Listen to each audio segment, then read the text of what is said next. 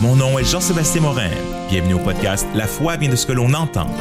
Un podcast dédié à la formation de disciples pour les pasteurs, leaders, formateurs ou chrétiens soucieux de grandir et de former d'autres en tant que disciples de Jésus-Christ et de réfléchir aux défis de la vie chrétienne au 21e siècle. Alors bonjour et bienvenue à ce nouvel épisode de La foi vient de ce que l'on entend. C'est bon de vous retrouver après les vacances, plein énergisé et euh, eu un bon temps à, se reposer, manger, jouer, s'amuser, euh, donc euh, créer des souvenirs, avoir du bon temps avec la famille, les amis. Donc vraiment, ça leur fait du bien. Je vous encourage à profiter de vos vacances aussi, comme vous en avez la chance de profiter des journées fériées aussi. Il y avait un livre qui m'a beaucoup touché, Brian Croft, euh, qui écrivait sur un livre sur le ministère pastoral qui s'appelait The Pastor's Family, donc la famille du pasteur, la famille pastorale, et il donnait cette image que quand un pasteur ou un ouvrier chrétien ne prend pas ses journées de congé, c'est un peu comme si on prenait un gros suçon qu'on a donné à un de nos enfants et on l'enlevait et on le donnait à un pur inconnu. Et ça m'a vraiment marqué en voulant dire que si, quand, si je prends mes journées de congé et que je les donne euh, à des inconnus, mais donc c'est littéralement comme si je les enlevais de ma famille, de mes enfants. C'est d'ailleurs quelque chose que j'ai appris euh, il y a plusieurs années qu'on a eu une, une première enfant, deuxième enfant. Et euh, des fois, j'étais un peu fâché dans mes vacances de me dire, voyons, j'ai pas autant de temps que je voudrais pour aller au cinéma, pour jouer à des jeux avec des amis ou pour jouer aux jeux vidéo, des choses comme ça. Puis j'ai réalisé une chose, c'est que les vacances, ce n'est pas premièrement pour moi. Les vacances, c'est premièrement pour la famille. On est souvent bien occupé dans le, le, restant de l'année, bien qu'on met des temps dédiés pour être là avec la famille, les enfants, mon épouse mais les vacances, c'est spécifiquement pour eux. Et oui, il va y avoir du temps au travers ça pour moi, mais le jour où j'ai compris que c'était premièrement pour la famille, c'était eux qui méritent, en guillemets, euh, pas qui méritaient, dire, ils méritent pas parce que, ah, ah je mérite de ta présence, papa. Pas dans ce sens-là, mais c'est, euh, souvent, c'est, c'est pour eux. Euh, ma présence, elle est là, puis avoir mon, ma présence là, euh, pas euh, divisée ou séparée entre plusieurs choses. Donc, de pouvoir être plus présent, plus, dispo, plus dispo, rattraper le sommeil. Donc, bref, des vacances, ça fait du bien. Euh, ce que j'aimerais parler aujourd'hui, c'est un, euh, un sujet qui traite de, de, la jeunesse, mais que tu sois dans une petite église, que tu sois dans une église maison, que tu sois dans un méga church, euh, le sujet aujourd'hui s'adresse quand même à toi c'est l'idée de dire qu'est-ce que l'on fait avec nos jeunes? Et j'aimerais ça te parler d'une nouvelle ressource complètement gratuite que tu peux avoir sur missionnel.org. Tu peux aller dans la section Où commencer, tu vas le, trouver là, ou tu peux aller aussi à l'épisode du jour euh, qui sera euh, donc www.missionnel.org, barre oblique, podcast barre oblique 28. Oui, on est rendu là, 28. Et donc, pour trouver euh, l'épisode du jour, et tu pourras le télécharger gratuitement. C'est un guide PDF qui, grosso modo, lance cette idée pour vivre l'expérience d'un petit groupe jeunesse en formation et en mission, ou on pourrait dire pour vivre une communauté missionnelle jeunesse. Euh, vous savez, on a souvent un, gros groupe euh, de jeunes, parfois, où ce, cette idée, bon, on a, on réplique un peu le dimanche matin de façon, on, on fait des jeux peut-être, mais il de la louange, euh, il va y avoir quelqu'un qui va parler en avant, puis donc on réplique souvent ça, mais c'est pas nécessairement euh, le dimanche matin euh, qui est la, place où on grandit le plus même. Fait que le modèle de dire je fais ça exactement avec la jeunesse euh, fonctionne pas nécessairement. Je pense que si on peut l'avoir, c'est super, mais euh, souvent les églises, on n'a pas le manpower pour faire un gros euh, dimanche. Puis des fois, ben, on, passe à côté. Des fois, on, va passer qu'on passe plus de temps à s'amuser avec les ados sans nécessairement faire un dépôt pour les aider à, être en formation et en mission. Euh, je suis persuadé, c'est un de mes de mes convictions profondes que nous ne demandons pas assez à nos adolescents. D'ailleurs, sur cet aspect, je vous recommande un excellent livre. Il existe en anglais, Do Hard Things, A Teenage Rebellion Against Low Expectations. Euh, en français, Génération Challenge, des jeunes se rebellent contre la facilité, euh, qui est sorti aux éditions euh, Clés. donc, vous pouvez l'avoir, c'est un livre chrétien qui, met en, qui challenge, qui remet en question cette idée que tu vas passer à peu près 10 ans de ta vie sans que tu aies aucune attente, puis sans que les gens disent, écoute, tu feras rien pendant 10 ans, il faut que tu trouves qui tu es. On a une série d'exemples dans euh, ce livre-là pour challenger cette idée, parce que vous savez, le concept de l'adolescence elle-même euh, vient euh, pas mal des années 1960. On est dans l'après-guerre, euh, le milieu de l'éducation, donc l'éducation obligatoire pour tous va arriver. Euh, donc, on va euh, arriver avec de moins en moins de responsabilités et à la maison et donc à, l'église ou ailleurs. Et donc, on se rend compte que on demande plus grand-chose de nos jeunes, on s'attend pas à grand-chose de eux. et un jour, il sera grand. Et on, espère à ce moment-là que ils vont prendre une décision plus tard, sans, sans réaliser que dans la Bible, beaucoup des personnages bibliques sont des adolescents que Dieu a appelés des adolescents. Jérémie ne dit pas je suis un enfant, tu iras vers ceux vers qui je t'envoie. Daniel, euh, Marie, euh, donc David. Donc on a des euh, beaucoup des en guillemets héros bibliques qui se trouvent à être des adolescents que le Seigneur a utilisés. Ce que je dis souvent parfois, je suis un gars ordinaire mais avec un Dieu extraordinaire et c'est ça qu'on voit dans les récits bibliques aussi, c'est des êtres humains ordinaires avec un Dieu extraordinaire. Alors, l'idée de dire qu'on parle d'être missionnel, c'est quoi? Avoir un groupe missionnel à la base, c'est d'avoir une communauté dans laquelle on vit la vie chrétienne authentique. Et euh, il n'y a pas juste l'aspect d'être en mission qui est là. C'est-à-dire, le dimanche matin, c'est pas la place idéale pour des relations profondes. Souvent, les gens arrivent, euh, les gens, bon, on passe au travers des célébrations, les gens repartent tout aussi vite. C'est pas là qu'on a les grandes discussions. C'est pas là que la majorité des gens peuvent mettre leurs dons, que ce soit la générosité, euh, que ce soit l'encouragement, l'exhortation, la libéralité, etc. Ce n'est pas des...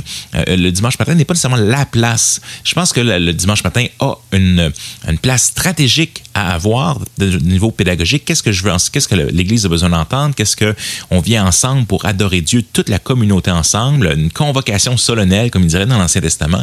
Donc, il y a une place et un rôle pour le dimanche matin, mais je crois qu'il y a une place pour vivre une vie authentique en communauté euh, qui suit les rythmes de vie de euh, cette communauté. Par exemple, quand on est en mission, euh, par exemple, quand on a beaucoup de jeunes familles dans l'Église, mais c'est facile d'avoir un groupe de jeunes mamans ou d'avoir avoir un impact, de faire des fêtes de quartier autour de nous, de, de prendre des, des, fêtes de nos anniversaires pour, et, euh, de, de, nos enfants pour inviter euh, des amis, des contacts qui connaissent pas encore le Seigneur, de mettre ensemble chrétiens et non chrétiens. Donc, l'idée, c'est de prendre les rythmes de vie et d'utiliser pour être en mission. Mais donc, il y a l'adoration, qui est une, une des fonctions de l'Église, la multiplication, la formation de disciples. Et ça, ça s'est fait peut-être en partie par la prédication, mais c'est surtout fait dans le contact un à un, deux à deux, toi à toi, et dans le contexte de petits groupes. Et ce que je propose, en fait, c'est d'avoir, même pour les jeunes, d'avoir des petits groupes réellement qui implique les jeunes. Moi, je me rappelle, j'ai eu la chance d'être dans une église missionnelle quand j'étais euh, jeune adulte, fin adolescence, début jeune adulte. Et on avait une cellule de jeunes, on appelait ça des cellules à l'époque. Pourquoi? Parce que les cellules, pas parce qu'on était pris dedans, mais parce que ça se multiplie, c'est un organisme vivant. Et donc, la cellule, on se retrouvait ensemble chaque semaine euh, dans une des maisons d'un des membres du groupe. Il y avait euh, deux leaders de, de, de cellules qui étaient là avec nous. Et essentiellement, euh, un apportait la louange, l'autre, on passait un temps pour prier ensemble, on passait un temps où souvent il y avait des questions qui étaient sur les prédications du dimanche et on discutait comment est-ce qu'on appliquait ça dans notre vie à nous, où on faisait d'autres thématiques d'études. Et on avait un temps euh, que j'appelle Colossiens 4.3, on l'appelait oikos à l'époque, qui veut dire maisonnée ou entourage, les gens autour de nous. Et on priait pour nos amis non chrétiens, puis on, on créait des opportunités. On a été donné des, des sandwichs au centre-ville, on a été euh, faire plusieurs choses pour rejoindre, on a fait des équipes de volleyball dans des parcs pour rejoindre les gens autour de nous. Donc, le petit groupe était vu comme c'est là la place pour grandir en tant que disciple. C'est là la place pour rayonner puis parler de Jésus puis de, en tant que chrétien d'avoir un impact, faire du bien dans la communauté autour de nous pour propager l'amour de Jésus. Donc, à quelque part, la responsabilité de l'évangélisation, de la formation de disciples, de la croissance, elle est là dans le groupe. Et à l'époque, j'ai la chance avec le temps d'être considéré pour être un leader en formation de, jeunes. Et l'idée, c'est d'avoir des jeunes qui sont qui grandissent et des jeunes qui prennent des responsabilités, même d'apporter des, des messages bibliques. J'ai eu la chance, euh, l'extraordinaire privilège de, de, de, donner mon premier message à l'Église complète à l'âge de, de 16-17 ans. Pourquoi? Parce que j'ai eu des gens, des mentors qui m'ont pris sous leur aile. J'ai eu la chance d'être dans des, euh, dans des cellules où on avait vraiment une dimension spirituelle. On priait les uns pour les autres. Et c'est un apprentissage hein, pour les adolescents, tout comme pour les adultes, de prier. Et là, on disait, mais je ne vais pas les imposer prier, hein, sont jeunes. Ah, ben, on va pas parler de, parler de la Jésus à d'autres, mais ils savent même pas s'ils veulent suivre Jésus, ils sont pas encore baptisés. Et donc, euh, et, là, on, met plein de bâtons dans les roues pour nos jeunes d'expérimenter un petit groupe missionnel en tant qu'adolescents. Mais pourtant, je suis persuadé que c'est une des choses qui peut le plus transformer leur vie, c'est de dire, écoutez, on va être ensemble, on va vivre ensemble au travers des rites de vie, on va servir ensemble, on va apprendre ensemble, on va parler de, sujets difficiles ensemble comme, comme, l'anxiété que beaucoup vivent aujourd'hui, euh, comme la souffrance, comme, comme le, suicide.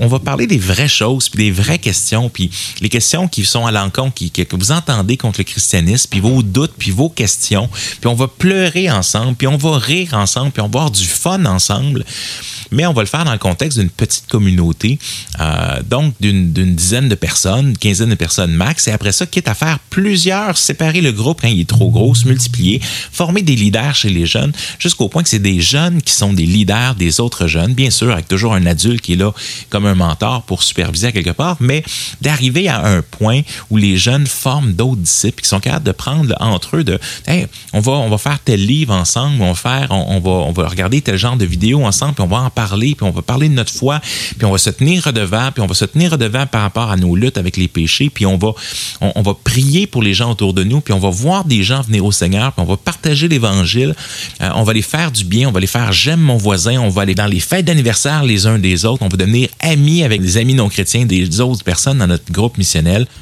Les jeunes peuvent vivre exactement le même type d'expérience authentique et profond et c'est exactement ça que les jeunes cherchent, des groupes authentiques.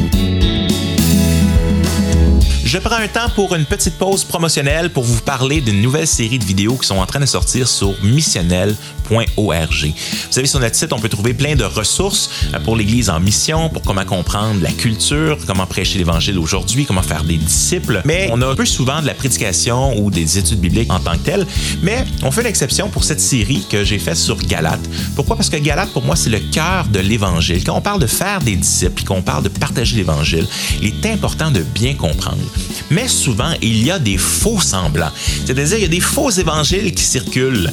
Et particulièrement euh, dans cette série qui s'appelle L'Évangile au masque de fer, euh, dont je fais référence aux trois mousquetaires dans sa suite, où le roi Louis XIV, dans le fond, est enfermé dans un cachot. Euh, il est remplacé par un double. Donc, c'est un peu cette idée que le véritable évangile est mis dans un masque de fer. Et parfois, il y a deux faux évangiles. L'évangile qui est, j'appelle l'évangile babélien, qui est l'évangile où on tente de monter notre propre tour de Babel par nos œuvres vers Dieu.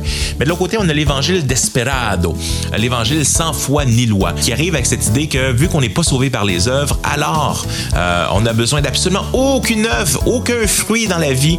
Euh, on a un évangile qui a aucun pouvoir de transformation. Et donc, euh, et souvent, c'est répandu dans nos églises. Et à quelque part, avoir un évangile que ce soit l'un, que ce soit un évangile légaliste comme l'évangile babylien ou que ce soit l'évangile desperado, les deux font autant de dommages au véritable évangile et les deux détruisent même la puissance de l'évangile dans la vie des gens parce que les gens ne laissent pas la grâce avancer et transformer leur vie. Alors écoutez, je vous encourage vraiment, prenez quelques temps, allez écouter les vidéos, euh, ça vaut la peine. Donc cette série sur Galate, vous pouvez la trouver sur missionnel.org. Donc je vous invite à l'écouter à la partager et que le Seigneur vous bénisse. On retourne maintenant au podcast.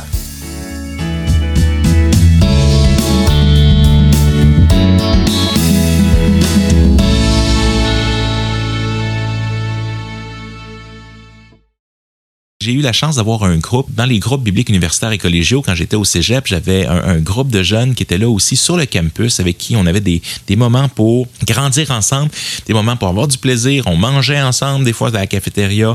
On, euh, pouvait partager euh, Jésus, des fois, dans des événements qu'on organisait sur le campus, sur les questions comme sur la science, le christianisme, des choses comme ça. Mais c'est les jeunes, par les jeunes. Il y avait un encadreur qui était là. On avait des camps dans lesquels on allait aussi où on rassemblait des jeunes, tous de même âge deux, trois fois par année pour avoir des camps de GBU ensemble. Donc, c'était vraiment des moments super forts. Puis, je crois que ça a vraiment transformé ma vie.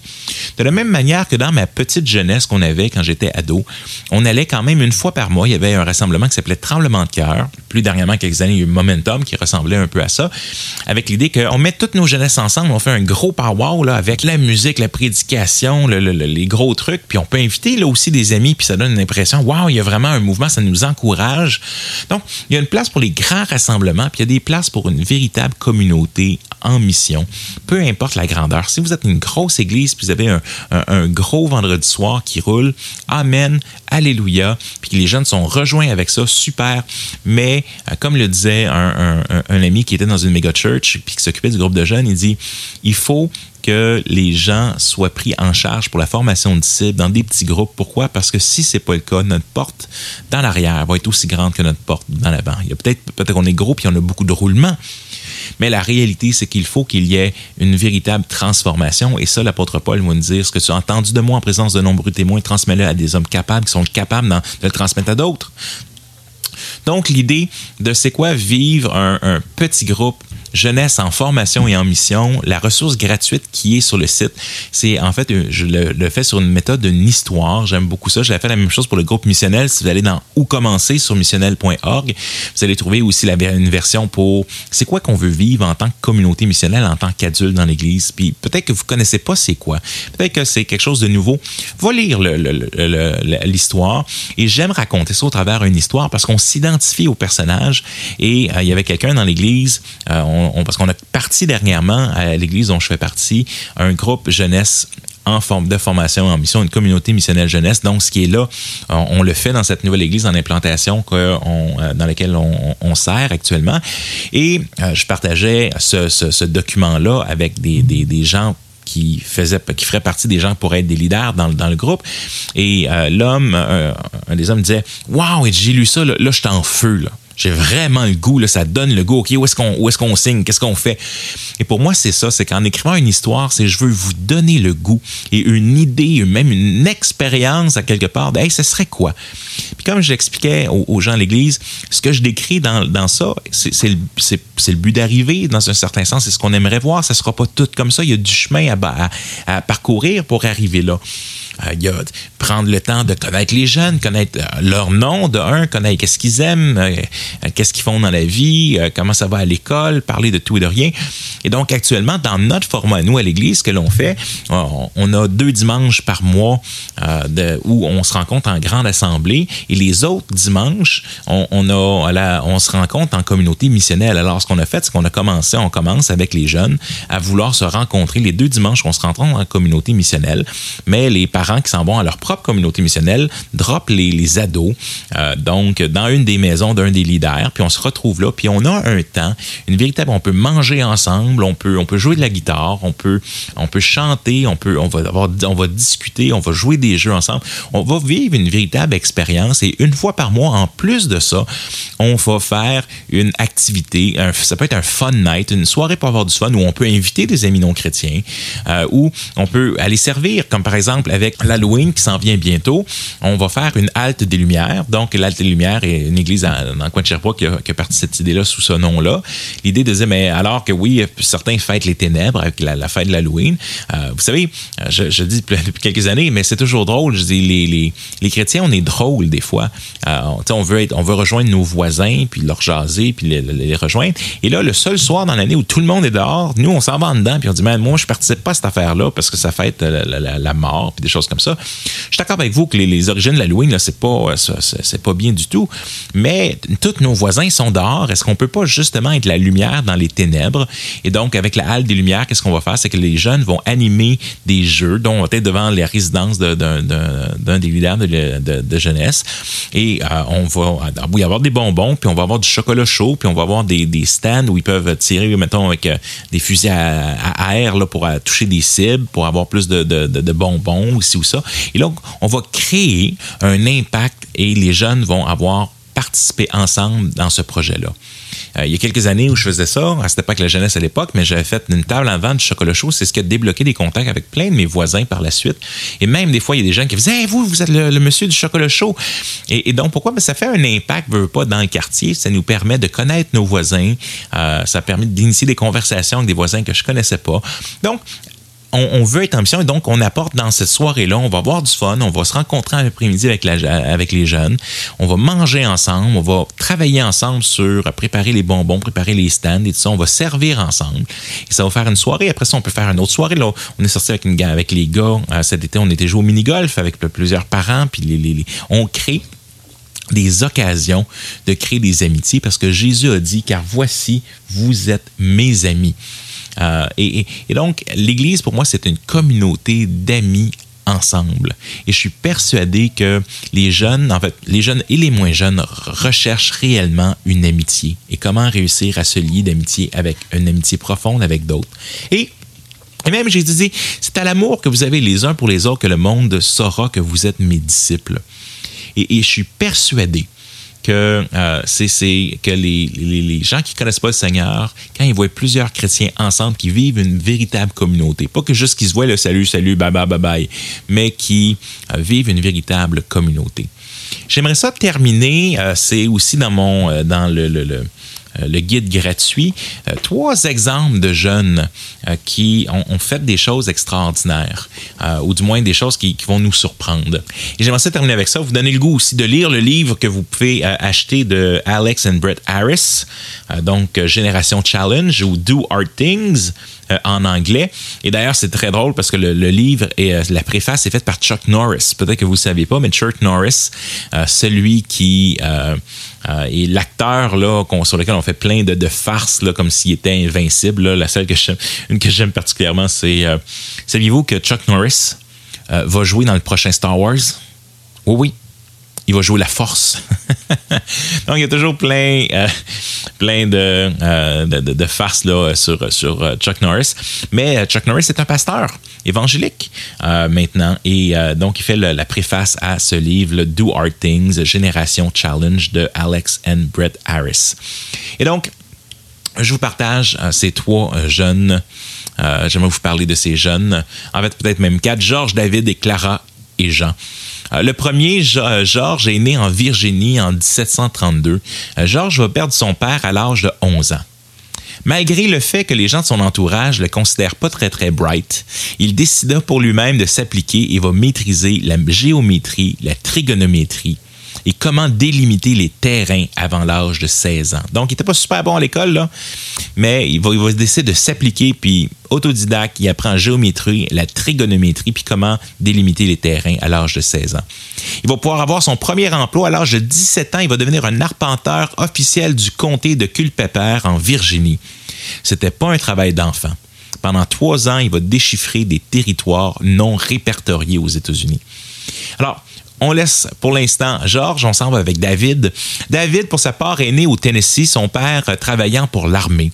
À 10 ans, il va commencer une carrière sur la mer comme un cadet sur le vaisseau Essex. Il vécut son premier combat à l'âge de 11 ans et à 12 ans, il va être consacré capitaine d'un bateau. Euh, imaginez, là, 12 ans consacré capitaine d'un bateau euh, qui va avoir été saisi pendant la guerre et il fut donné un équipage et le mandat de le ramener aux États-Unis. Clara est née le 25 septembre 1821. Elle était timide, introvertie, mais alors qu'elle avait 11 ans, son petit frère David tombe du toit et est blessé sérieusement. La jeune Clara va insister, puis insister pour prendre soin de son frère auprès des adultes. Elle apprit rapidement comment prendre soin de lui, aussi bien que certaines infirmières euh, lui ont demandé de prendre complètement soin de lui pendant son rétablissement qui a pris deux ans. Imaginez, il était vraiment blessé sérieusement. À l'âge de 14 ans, elle va devenir infirmière et aider beaucoup de gens pendant une épidémie. À 17 ans, elle était une maîtresse d'école avec plus de 40 élèves sous sa charge. Et on termine avec Jean. Jean est né en France d'un père qui aurait bien aimé qu'il devienne un avocat, mais il était plutôt attiré par l'œuvre du ministère. Il l'écrivit à l'âge de 26 ans, l'institution de la religion chrétienne, qui est la théologie systématique la plus importante de l'histoire de la foi évangélique protestante. Son nom complet, Jean Cauvin, connu aussi sous son nom plus moderne, Jean Calvin. En fait, notre ami Georges, euh, qu'on a vu au départ, a continué et est devenu le premier président de l'histoire des États-Unis d'Amérique. Son nom, George Washington. De son côté, David Farragut devint le premier amiral de la US Navy et un héros de guerre pendant la guerre civile. Et Clara Barton, cette jeune qui a voulu prendre soin de son frère, est devenue la fondatrice de la Croix-Rouge. Vous savez, chaque adolescent a des dons et des aptitudes différents et a une différente destinée.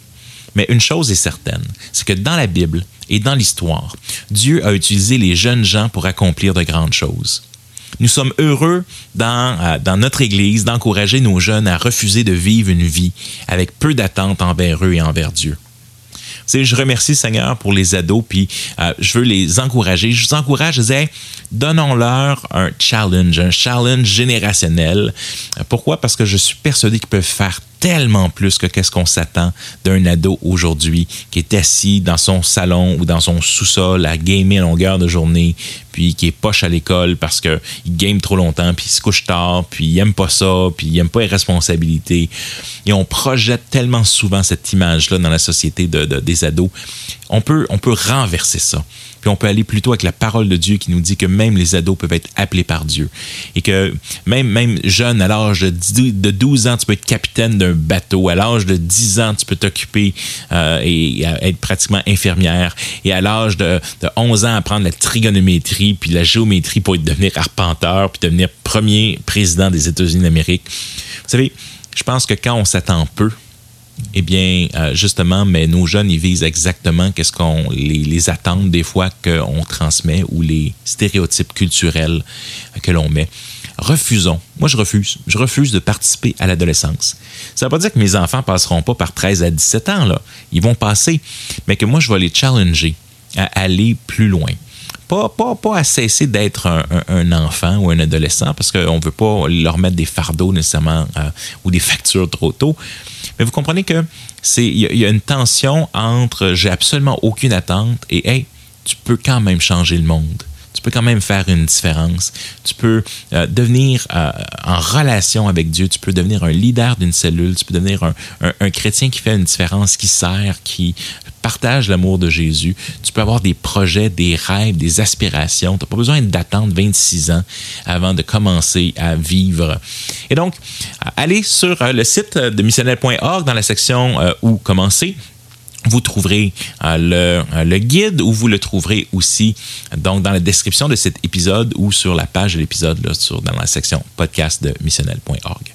Que le Seigneur vous garde et, je vous encourage à prenons, euh, prier là-dessus et dire comment est-ce que je peux que mes ados aient une expérience semblable à ça, euh, d'être un groupe en mission et en formation? Que le Seigneur vous garde. Missionnel.org est un site de ressources pour la formation de disciples. Vous y trouverez des articles, des vidéos, ce podcast, des livres, des e-books et bien plus encore. Missionnel.org est une initiative de One Hope Canada, une mission qui a à cœur de partager l'Évangile à ceux qui ont le moins la chance de l'entendre.